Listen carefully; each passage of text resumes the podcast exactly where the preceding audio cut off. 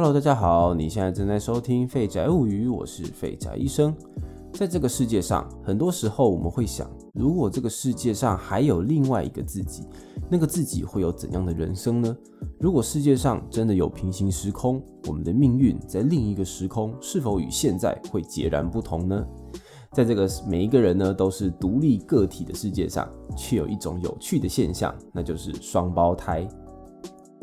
双胞胎呢，或许呢，在现在已经不是什么大不了的现象，但实际上呢，一对双胞胎出现在眼前的时候，仍然会呢带给我们这种五官上面的冲击啊。因为呢，人类呢和动物呢最不一样的地方，就是呢，我们每一个人的相貌都是由上一代的人随机排列出来的结果。动物呢，虽然每一只都长得非常的相同，但是呢，在动物世界里，双胞胎现象呢是非常少见的。一般来说啊，双胞胎呢分成两种。第一种呢，就是同卵双胞胎，就是呢一颗卵子受精后呢，中间分裂成了两个。那因为呢是由同一套染色体和基因，所以呢外貌和性别几乎是一模一样。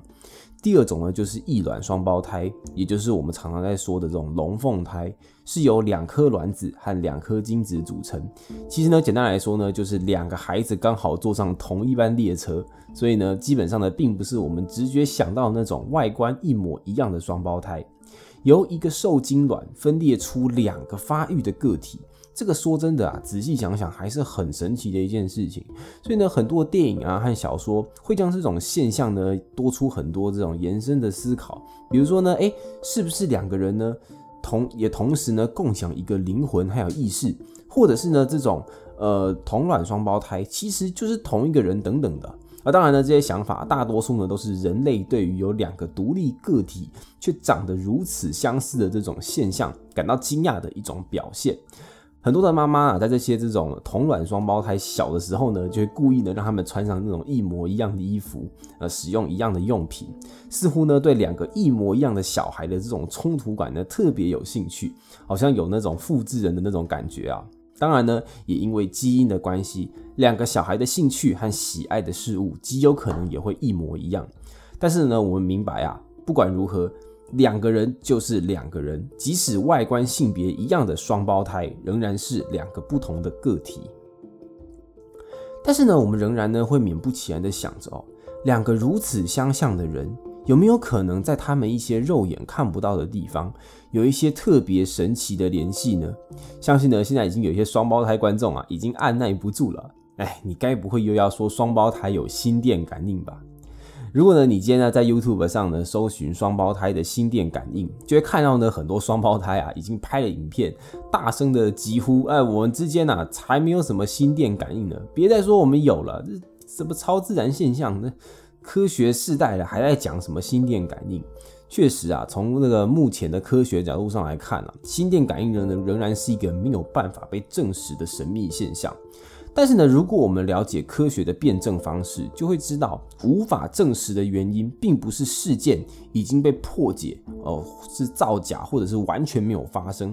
而是呢，没有任何的基础可以解释这种现象，或是呢，这种现象实在是很不稳定，只具有随机性和偶然性，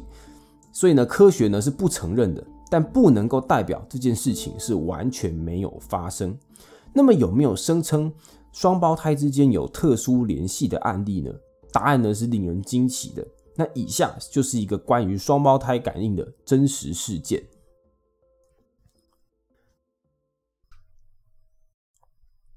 在澳洲呢，就有一对同卵双胞胎兄弟 Brandon Gurney 和 Craig Gurney，过去呢便声称双胞胎之间有一些超乎寻常的默契。两个人的兴趣都是足球，喜欢吃巧克力和讨厌洋葱。诶，不过呢，这似乎仅仅只能够代表两兄弟基因相似或是生长环境雷同的证明。但是呢，接下来他们的相似之处，诶，就有一些这个科学难以解释的部分了。例如呢，在这个兄弟还是婴儿的时候，Brandon 从椅子上摔下来，Craig 却呢抱着头大哭。某一次，Brandon 打电话打来电话，Craig 还没有接到电话，就已经惊讶的感觉到了，Brandon 好像是出了车祸。但是却没有什么大碍。有一次，Brandon 因为杀虫剂过敏而休克，在相同的时间，远在四千公里处，却也长出了诡异的皮疹。两兄弟呢已经一个月没有见面了。那以上的故故事啊，虽然呢时光久远，也没有证据，又或呢是仅仅呢只是巧合，但是呢后来发生的一件事情才是真正的诡异。Brandon 和 Craig 自己呢也是对于双胞胎之间的联系啊很感兴趣。那么某一天呢，他们呢就是自愿加入了一项澳洲的双胞胎科学研究项目。这个该研究协会呢是针对双胞胎做出各样的检查，并且呢去分析做研究的。某一次呢，他们受邀去做了一趟这个脑部的检查。那么过程呢虽然完全免费，但是 Craig 并没有特别想要去做，因为呢他是一家商场的经理，他的工作非常的繁忙。而 Brandon 就是非常想要把握这个机会，因为呢他过去几年呢一直有这种头痛的毛病。他还为此戒了咖啡啊，检查脑压还有眼压呢，却呢都没有就找不出异状。那最后呢，两兄弟呢都去做了检查。那么在几周过后，有一天，Craig 打开了手机，发现有一长串的这个未接来电是从那个检测中心打来的。他在想，哎呀，八成呢是检验报告出来了，所以呢他就打电话给他的兄弟说，哎，这个自己的脑子啊一定是太好了，不然呢怎么都没有打给你说检测出来的。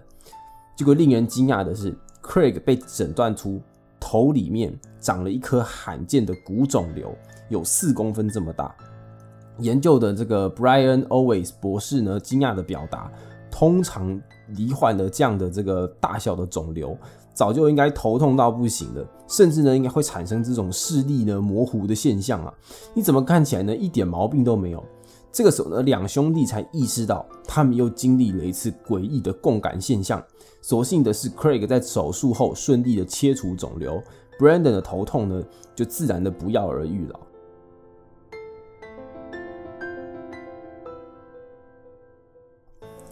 那我看到这篇报道之后啊，觉得真的是非常的惊人呐。那么我也很好奇，台湾是否有这样子双胞胎的案例？所以呢，我又好奇的去查了一下。发现呢，在这个 d c a r 上呢，也有不少双胞胎网友呢，也有这种同样的经历。例如呢，同一时刻想到同一首歌，或者是突然呢，呃，两呃两个弟两个兄弟啊，突然的订到同一班高铁，或者是呢，在某一个时期呢，突然想做一模一样的事情。那虽然呢，我也不知道是不是真的，但是呢，关于双胞胎的共感现象，其实网络上的文章啊，并不算太多。一时之间呢，我也不太知道到底呢该不该相信。可是其实仔细一想啊，其实心电感应这种特殊现象，我认为也不算是太夸张的一件事情。因为呢，如果呢你都可以相信算命，或者是那些看得到鬼啊、什么阴阳眼的话，其实心电感应呢也是。